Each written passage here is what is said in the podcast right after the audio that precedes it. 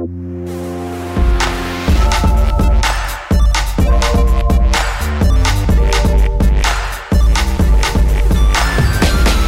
Äh, so, da sind wir wieder mit Rush, dem Gaming-Podcast von Giga Games und Detektor FM. Wir nehmen Spiele ernst und sprechen in dieser Bonusfolge über die große Liebe im iOS-Spiel Florence und das Ende der Welt im PC-Strategie-Hit Into the Breach und noch ein bisschen über äh, Zocken im Urlaub. Ich bin Christian Eichler von Detektor FM. Und ich bin Stefan Otto von Giga Games. Hallo. Wie geht's dir? Äh, herausragend gut.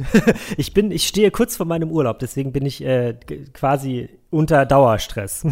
ja, okay, das kann ich mir stimmen. Das ist immer, der Urlaub macht dann immer noch mal ein bisschen mehr Spaß, weil sich auch kurz vorm Urlaub alles so staut, ne? Und man irgendwie tausend Sachen gleichzeitig ja, machen dann muss. Denkt man, dann, dann hat, dann hat man alles genießen. weggearbeitet und dann ist man so froh, weil dann denkt man sich, ah, ja, ich kann jetzt entspannt in den Urlaub gehen, es ist alles weggearbeitet, hier ist, ist alles super und in Ruhe. Ähm, kann ich mich gut mit identifizieren, denn ich komme gerade aus dem Urlaub und das ist auch der Grund dafür, dass diese Bonusfolge ein bisschen später kommt, als es eigentlich geplant war.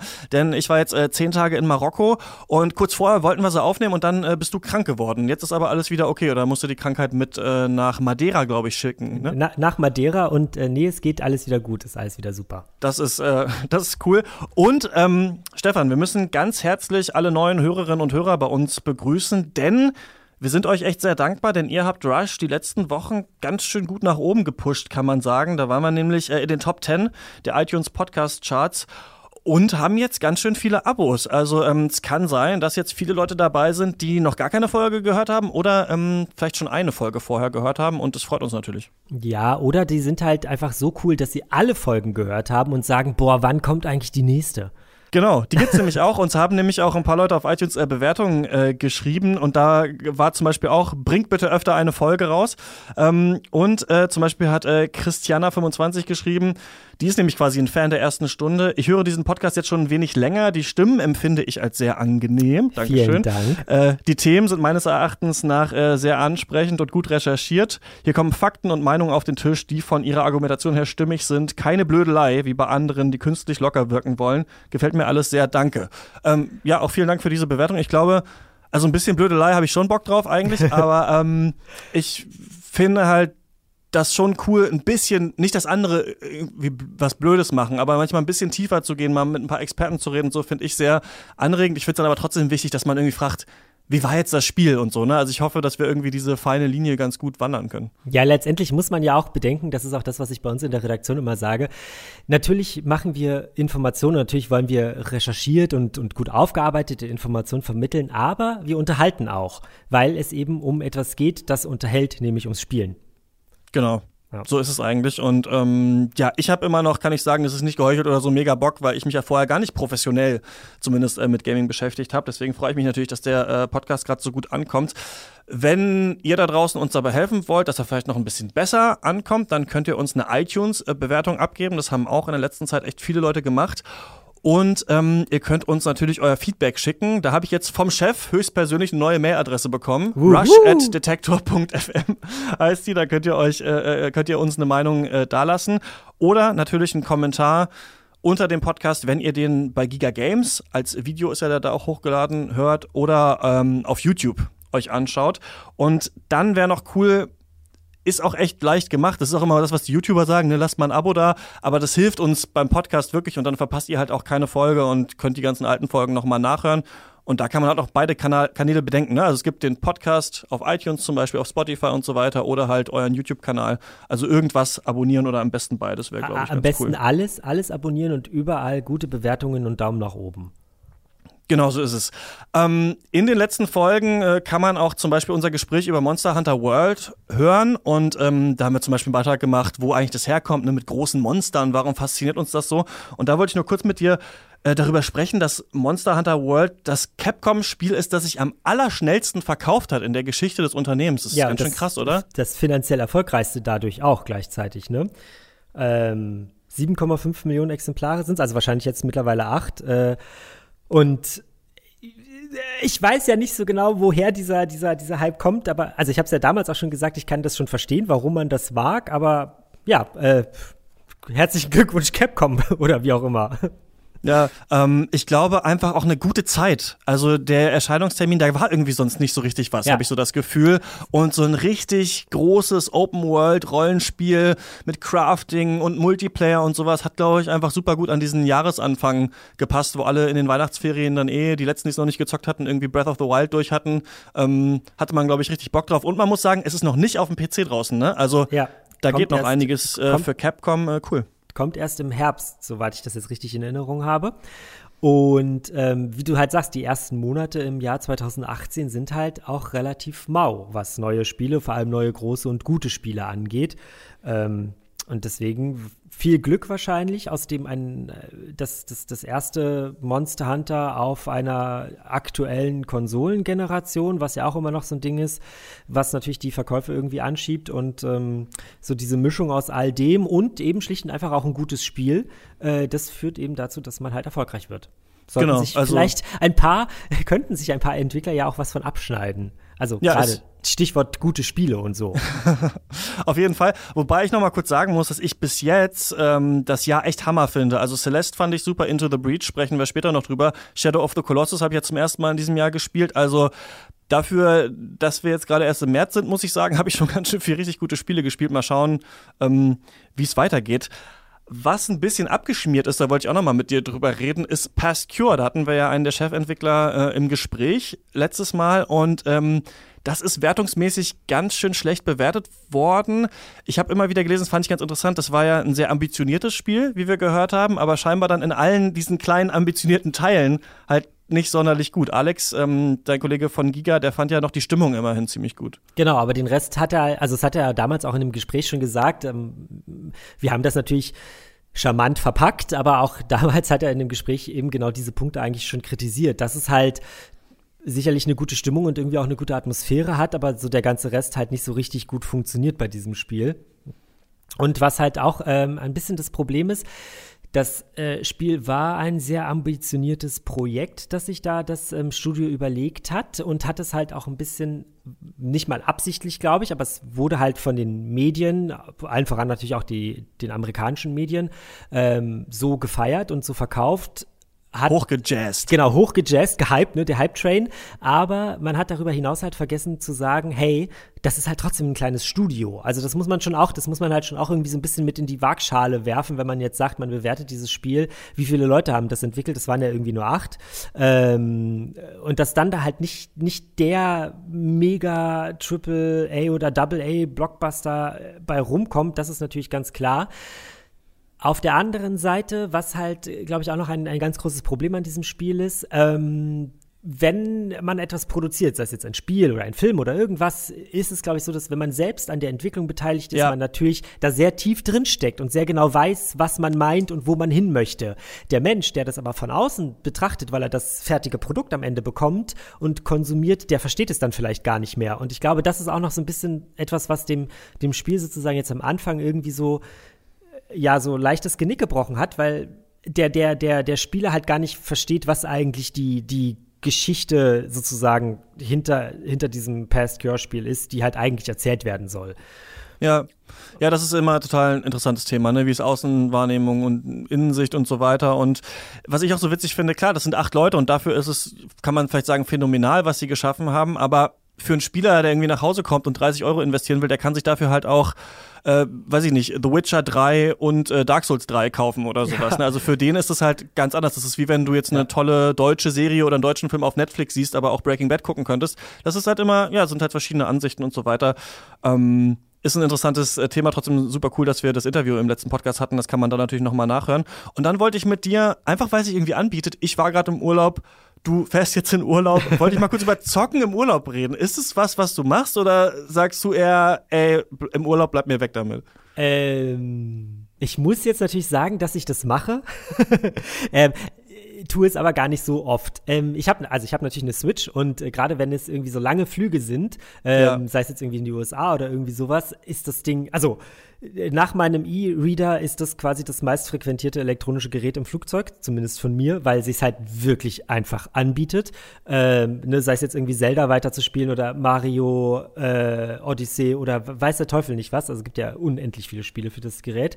Äh, dafür bietet es, es sich natürlich sehr an, aber im Urlaub selbst, also dann tatsächlich da vor Ort, ist es tendenziell bei mir eher so, dass ich mich mit dem beschäftige, was da vor Ort ist, also zum Beispiel die Stadt angucke oder das Land oder ja. sonst irgend sowas. Und ähm, habe das Gerät, also die Switch in dem Falle, beziehungsweise früher den 3DS, ähm, tatsächlich dabei, aber benutze ihn oder die Konsole dann gar nicht so oft, aber auf dem Weg dahin äh, schon sehr. Ja, das ist genau auch eigentlich, wie ich das mache. Ähm, ich finde vor allem, wenn man ja, nicht so viel Geld hat und deswegen seltsame Verbindungen bucht. Also zum Beispiel irgendwie, weiß ich nicht, wie ich jetzt aus Frankfurt-Hahn nach Marokko geflogen ist und dann da aber mit einem Nachtzug weiter muss, weil deine Freundin irgendwie im übernächsten Ort ist. So habe ich mich da äh, bewegt und musste dann halt auch mal, äh, als ich gerade mit dem Flugzeug angekommen war, dann fünf Stunden auf so einen Nachtzug warten. Und da finde ich, dafür eignet sich Zocken super, wenn du müde bist, aber Zeit überbrücken, überbrücken musst und aber nicht schlafen kannst. Ja. Und ähm, dafür ist es echt gut und finde ich besser als lesen, weil das einen auf echt oft ein bisschen ermüdet. Und da kann ich auf jeden Fall empfehlen, ich habe ähm, Axiom Verge viel im Urlaub gespielt. Das ist dieser Metroid-Klon, der auch, glaube ich, nur von einem einzigen Typ gemacht wurde. Den gibt es auch für die Switch. Eignet sich super, weil du auch immer so ein bisschen Progress hast, ne? immer ein bisschen in dieser Welt rumläufst, immer ein bisschen mehr entdeckst und hat auch noch so eine coole Waffenauswahl und so. Und das absolute Killerspiel habe ich damals auf dem Mac ähm, gespielt, als ich in Thailand unterwegs war, Stardew Valley. Weil du immer äh, das ist ja diese Farming-Simulation, die mhm. quasi Harvest Moon in, in, in noch viel besser, auch von einer einzigen Person gemacht äh, ist.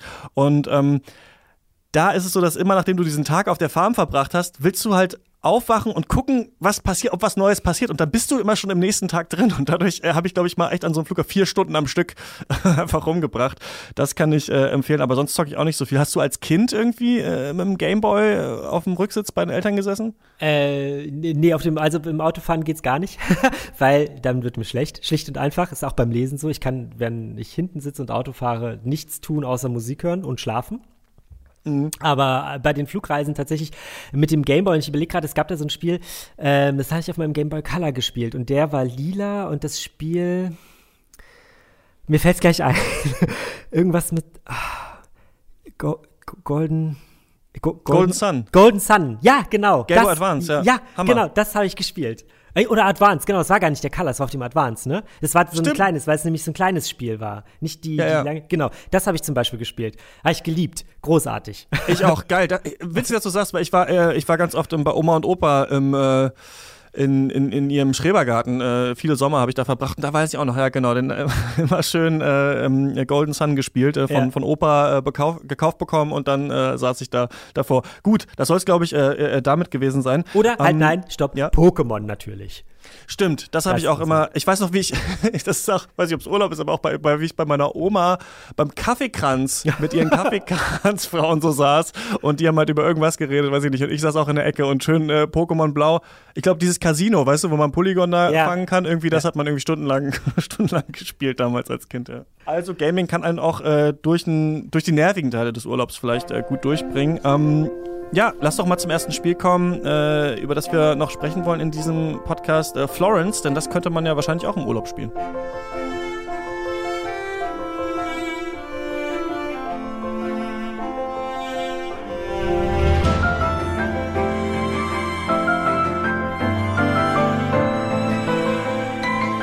Ja, das könnte man mit Sicherheit im Urlaub spielen. Allerdings muss man dabei bedenken, dass das gar nicht so lang ist. Also das wäre tatsächlich eher so ein Spiel, was man eben zum Beispiel in so einer Wartezeit äh, sehr gut spielen könnte, beziehungsweise wenn man halt irgendwie im Flugzeug oder im Zug sitzt und irgendwie mal keine Lust hat zu lesen oder sonst irgend so ein Kram. Denn die erste, oder nicht die erste, sondern ein so ein Durchgang dauert maximal, wenn man sehr langsam spielt, glaube ich, irgendwie eine, eine, Stunde oder anderthalb. Da muss man aber sehr, sehr langsam spielen. Mhm. Äh, und ansonsten ist man da so zwischen 30 und 45 Minuten mit beschäftigt. Ähm, ansonsten allerdings lohnt es sich auf jeden Fall, das Spiel trotzdem zu spielen, selbst wenn man einfach nur abends nach Hause kommt und ein bisschen Zeit hat, äh, weil es einfach grafisch ja extrem interessant aufgemacht ist. Das ist ja so gezeichnet, das sieht, das sieht schon sehr schön aus. Ähm, und vielleicht ist ein iPhone-Spiel, haben wir das schon gesagt. Genau, das wollte ich gerade, das wollte ich gerade sagen. Wer sich gerade fragt, äh, wo man dieses Spiel spielen kann, dann kann man das auf dem iPhone zum Beispiel spielen. Und äh, wer sich sozusagen die Credits durchliest, könnte eventuell, wenn man da so äh, mh, fasziniert von ist, sich Credits durchzulesen, könnte eventuell einen Namen entdecken, den er schon mal gelesen hat, nämlich äh, bei Monument Valley, auch ein iPhone-Spiel. Ah. Ähm, der Lead-Designer von Monument Valley ist nämlich auch der Macher von Florence. Und äh, worum geht es da nun? Ähm, um Florence, eine 25-jährige junge Dame, die mit ihrem Leben na, sagen wir mal, nicht ganz so zufrieden ist, wie sie vielleicht sein könnte. Das ist relativ langweilig. Sie hat also sehr viele äh, Routinen drin, ne? immer irgendwie so arbeiten, schlafen, essen, Familie, arbeiten, schlafen. Also es ist alles immer so das Gleiche. Und äh, das ändert sich aber relativ schlagartig, als sie nämlich auf einen jungen Mann trifft. Krish heißt der, ist ein äh, Cellist und ähm, aus, diesem, aus diesem Treffen sozusagen halt ein Date hervorgeht und irgendwie noch ein Date und ähm, ja, so ein Kennenlernen und äh, dann eben eine, eine Liebe entsteht. Äh, und ein Liebesfilm aus Hollywood wäre jetzt vorbei, dieses Spiel fängt dann quasi erst an. Ja, dann kommt noch kurz das Problem, ne? Dann findet sie raus, dass er eigentlich, äh, weiß ich nicht, lieber Cello spielt und dann kommen sie aber doch wieder zusammen. Genau, also es geht nämlich, es ist nämlich genau das, es kommt halt eben dieses Problem, dass äh, es geht auf und ab in dieser Beziehung, wie das halt mhm. auch in, in, richtigen zwischenmenschlichen Beziehungen sozusagen der Fall ist. Und ähm, ich verrate jetzt nicht das Ende. Ähm, jetzt muss ich ich verrate ja gerne, ich spoilere gerne. Ich bin nicht, äh, ich lasse mich gerne spoilern, ich spoilere gerne andere. Ich tue es jetzt in dem Fall nicht, deswegen überspringe ich diesen Part einfach in meinem Kopf ja. und äh, erzähle noch ein bisschen was zu den Spielen, die da so zu machen sind und warum dieses Spiel nun so gut ist. Es ist also jetzt keine Simulation oder irgendein so Kram, sondern es ist im Grunde einfach eine, eine spielbare Geschichte. Wer What Remains of Edith Finch gespielt hat, auf der PlayStation 4 zum Beispiel, ähm, der kennt das schon so ein bisschen. Auch da schlüpft man eben in die Rolle einer, einer Figur, die in einem Haus unterschiedliche Geschichten erlebt und diese Geschichten durch Minispiele sozusagen erzählt bekommt. Und genauso ähnlich ist das jetzt eben bei Florence. Also als Beispiel ist es so, dass ähm, es gibt halt irgendwann die, die Zeit, wo die zwei zusammenziehen und dann ist eben sozusagen eins dieser Minispiele, dass ähm, man Gegenstände austauschen muss. Weil wenn man zusammenzieht, hat man zu viele Gegenstände und damit halt nicht alles überall irgendwo rumsteht, sondern das halt schön und ordentlich aussieht, müssen halt Gegenstände ausgetauscht werden. Also zum Beispiel eigene Familienfotos gegen die Familienfotos des Freundes oder Bücher gegen Platten und so weiter und so fort. Und ähm, in diesem Minispiel ist es dann halt so, dass die Sachen, die man weg heraussortiert, die landen dann halt in so einem in so einem Lager und das wiederum hat auch so ein bisschen so einen Einfluss darauf, wie sich diese Geschichte entwickelt, aber nicht so richtig krass. Aber ist natürlich trotzdem so die Frage, die man sich stellt: Okay, was gebe ich jetzt eigentlich weg? Also behalte ich meine meine lustige ähm, Ganesha-Figur ist das, glaube ich, gewesen. Oder stelle ich dort lieber ein Foto von äh, Krish mit seiner Familie hin? Ne? Mhm. So, also mache ich mal, bin ich der Egoist und behalte meinen eigenen Stuff oder möchte ich lieber, dass diese Beziehung irgendwie geteilt wird. Regt mich jetzt schon zum Nachdenken an. Was würde ich unbedingt behalten?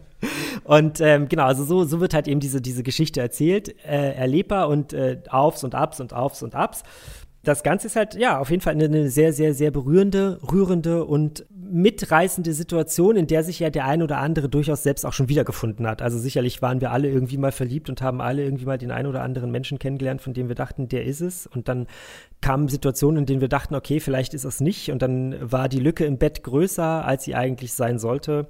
Und ähm, das ist im Grunde dieses Spiel. Und es ist sehr charmant. Wie stellt das denn Verliebtheit dar? Also sich die, das sich verlieben, kannst du das irgendwie erklären? Lächeln die dann einfach und dann weiß man, okay, jetzt sind es? ähm, ja, also ja, die, die, sie haben auch äh, Regungen, Mimik und, und Gestik. Es, die kriegen rot, rote Wangen, sie küssen sich äh, und so weiter und so. Also so solche Sachen. Aber es ist halt alles also man darf sich das nicht vorstellen, dass es das irgendwie eine, eine, eine, total krass animierte Sache ist. Ne? Es ist jetzt kein, kein, kein Film oder irgendwie sowas, durch die man so, es ist halt schon relativ statisch, in Anführungszeichen eben alles eher so, es ist halt ein Bild, das da gezeichnet wurde und da verändert sich dann was. Also ähm, vielleicht um das eindrucksvoll zu zeichnen, es gibt so eine, es gibt so Streitszenen zum Beispiel, auf der linken Seite Florence, auf der rechten Seite Krish. Und über den äh, beiden entstehen so äh, Sprechblasen, in denen steht aber nichts drin. Und ähm, um diesen Streit sozusagen zu symbolisieren, werden das halt immer mehr Sprechblasen, je mehr man selbst als Spieler sozusagen dort hineinzieht. Und dann ähm, entsteht so eine Art Waage. Also wer mehr und lauter quasi schreit und brüllt, der ah. äh, wiegt dann höher als der andere. Und so variiert das dann eben immer hin und her. Genau, also so ist das. Aber es ist auf jeden Fall sehr also es sieht sehr schön aus und es lässt sich halt sehr gut machen. Und was halt die Macher auch damals schon gesagt haben, als sie das Spiel, es ist ja jetzt eben nicht erst seit einer Woche, es ist schon ein bisschen länger draußen, ähm, als sie das Spiel veröffentlicht haben, ist halt, dass sie damit eigentlich Menschen erreichen wollen, die sonst gar nicht so viel mit Spielen zu tun haben. Also eben mhm. niemanden, der eine PS4 zu Hause hat und eine Switch und weiß, äh, keine Ahnung, 500 Steam-Spiele, die er nie gespielt hat, sondern eben eher Menschen, die ein Smartphone haben und das sonst immer zum Arbeiten benutzen, aber eben vielleicht auch mal, um sich zu entspannen und das dann eben nicht, indem sie irgendwo Artikel lesen oder Podcasts hören, sondern indem sie halt eben für eine halbe Stunde oder eine Dreiviertelstunde dieses Spiel spielen und da sozusagen in diese Welt hineintauchen. Deswegen das Spiel im Idealfall auch immer mit Kopfhörern spielen und nicht ähm, sich von außen äh, äußeren Einflüssen ablenken lassen. Hast du was über die Liebe gelernt beim Florence-Spielen? Ähm, ich bin ja nun schon ein alter Mann. ich habe in meinem Leben schon so viele ja. Dinge, Dinge über die Liebe gelernt. Äh, nee, tatsächlich. Ähm, würde nie in ein iPhone-Spiel passen. nee, würde es, glaube ich, also passt sowieso nicht in ein iPhone-Spiel, das muss man auch sagen. Ne? Also die Liebe passt halt nicht in ein iPhone-Spiel, aber ähm, die Situationen, die da dargestellt sind und die Beziehung, die da aufgebaut wird und die äh, Turbulenzen, die sie durchmacht, die sind sehr realistisch und es ist ja am Ende bleibt immer so ein bisschen das Gefühl, auf der einen Seite irgendwie Traurigkeit über die nicht so schönen Situationen und auf der anderen Seite sozusagen so die, die Ruhe darüber, dass es anderen genauso geht wie einem selbst. Und wenn man etwas über die Liebe lernen kann, dann vielleicht das, dass sie ja nie äh, schön und nie perfekt und nie dauerhaft ist. Also nie dauerhaft im Sinne von dauerhaft gut, sondern dass sie eben immer auf, Aufs und Abs hat. Klingt super, werde ich spielen, wenn es für Android kommt, denn äh, ein iPhone besitze ich nicht. Vor allem meine ich auf, äh, auf, auf, also Ups and Downs und nicht Aufs und Ups mit U. Aber du weißt, was ich meine, ne? äh, ich weiß, was du meinst. Ich äh, möchte jetzt äh, mit dir über ein anderes Spiel sprechen, das ja überhaupt nicht in so eine Richtung geht. Denn da geht es um Alienkäfer, die die Welt angreifen und äh, es heißt Into the Breach.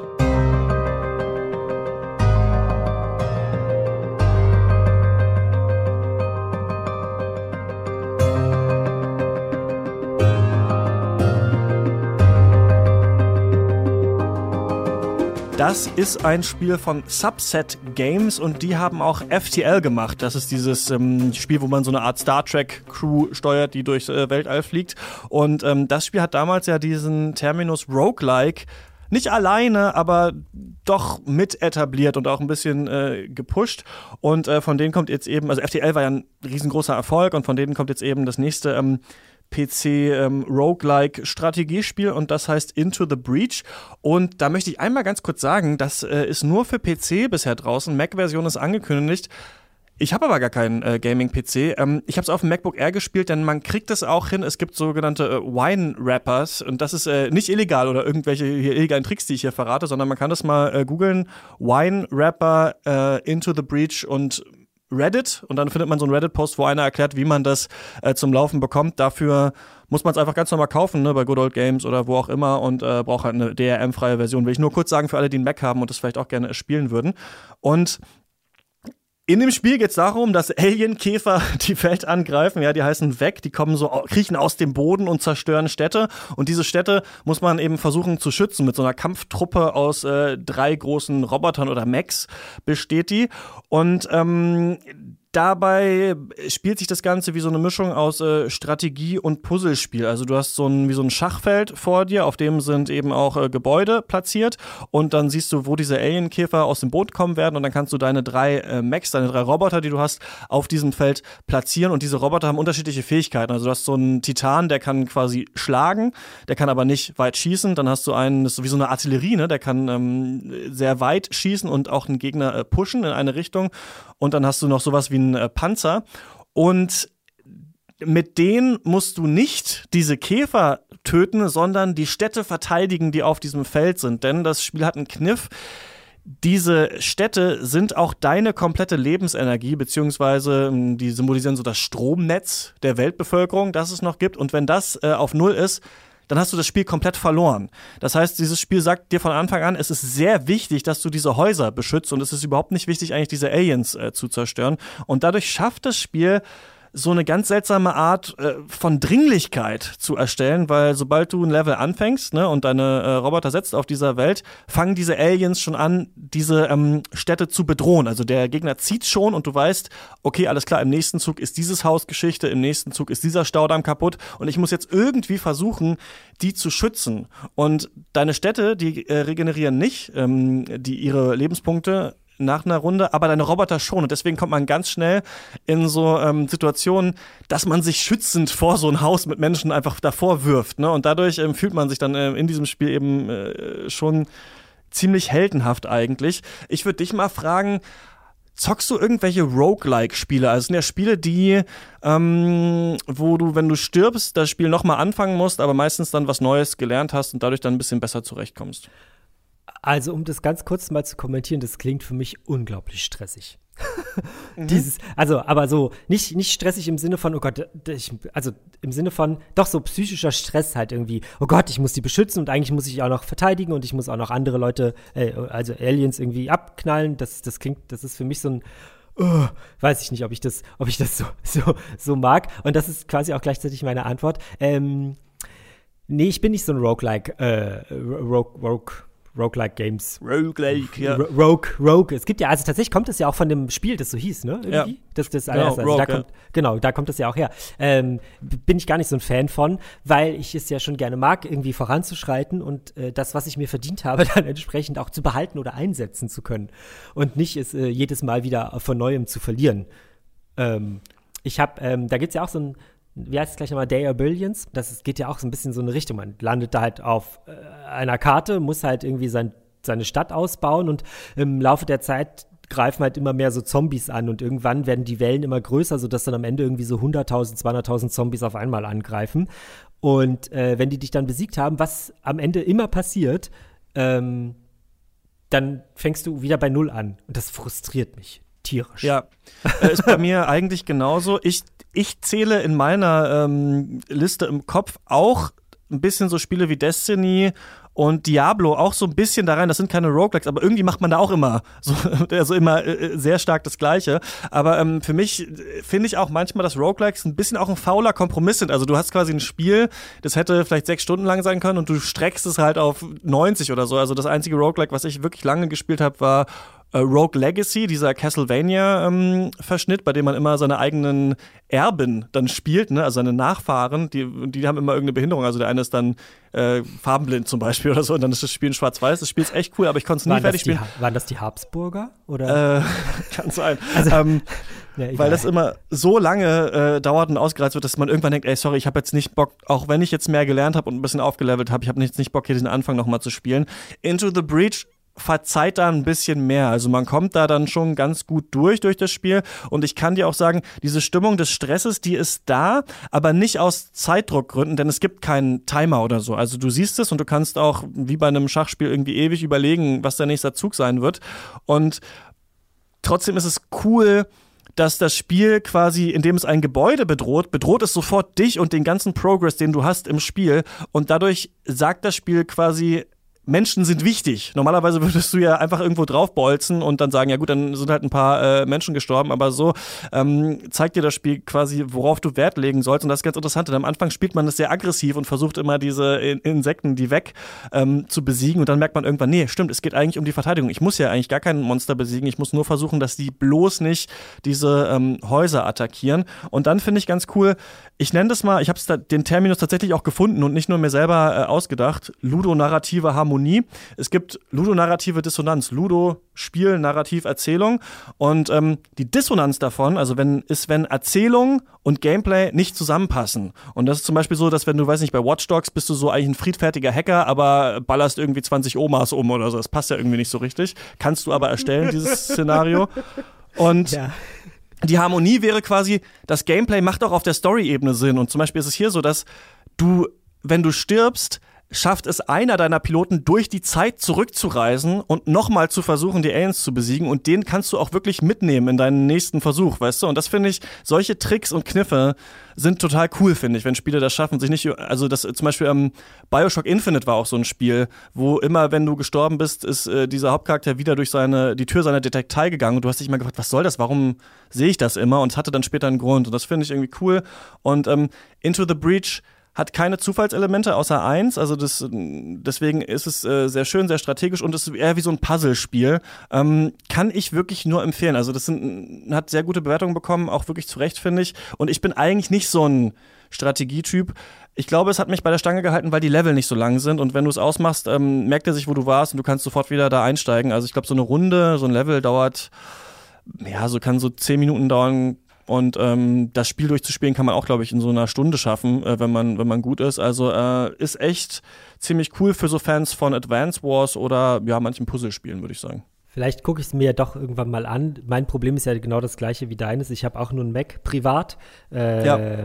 und äh, kann, kann sozusagen natürlich hier in der Redaktion auf dem auf Gaming-Rechnern spielen, aber man möchte ja nicht immer in der Redaktion sitzen und spielen. Deswegen Vielleicht gucke ich Ach, mal an. Und wir sollten vielleicht mal eine, das ist mir jetzt gerade eingefallen, wo ich das sage, sollten vielleicht auch mal eine Folge darüber machen, wie man auf dem Mac eigentlich spielen kann. Ja, fände ich eigentlich auch echt ganz interessant. Ähm, ja, können wir auf jeden Fall mal irgendwann mal einen Fokus drauf legen, denn man muss auch sagen, mittlerweile ist es, also nee, bei Indie-Spielen ist es schon leichter, die kommen dann manchmal noch irgendwann, ne? Aber so AAA ist, glaube ich, ja. fast tot der Sektor, oder? Also ich glaube, Civilization und so ein paar Strategiespiele äh, World kommen noch, aber sonst Genau, genau. World of Warcraft kann man seit zehn Jahren auf dem Mac spielen. Äh, können wir gerne mal machen. Ähm, was ich auch noch sagen würde, ganz kurz, äh, ist, diese die, die Stimmung des Spiels ist, ist schon manchmal bedrückend, aber wenn du mit deinen Robotern landest, dann tauchen über diesen Gebäuden so ganz kleine Sprechblasen auf, wo die Leute jubeln. Also so, yeah, it's the Rift Walkers, we're gonna win und sowas. Und das äh, bricht diese ganze düstere Stimmung total äh, humoristisch und ist echt ähm, witzig. So, das wär's zu den beiden Spielen, über die wir sprechen wollten in dieser Bonusfolge. Die nächste Folge ist dann wieder eine größere Folge, auch mit Beiträgen Beiträgen und so weiter. Ähm, erzähl doch mal, worum es gehen soll.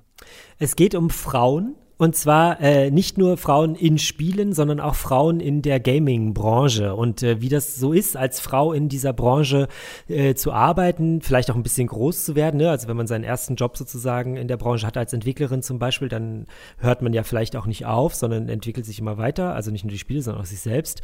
Ähm, und es geht auch um die Frage, tatsächlich versuchen wir sie ein bisschen zu beantworten, äh, ob und inwieweit es ein Problem mit Sexismus innerhalb unserer eigenen Branche gibt. Und dann ähm, wollen wir noch einen Fokus legen auf Repräsentation. Also wie ist es eigentlich, äh, in wie vielen Spielen kann man eigentlich als Frau spielen oder welche Spiele haben auch einen weiblichen Hauptcharakter per se?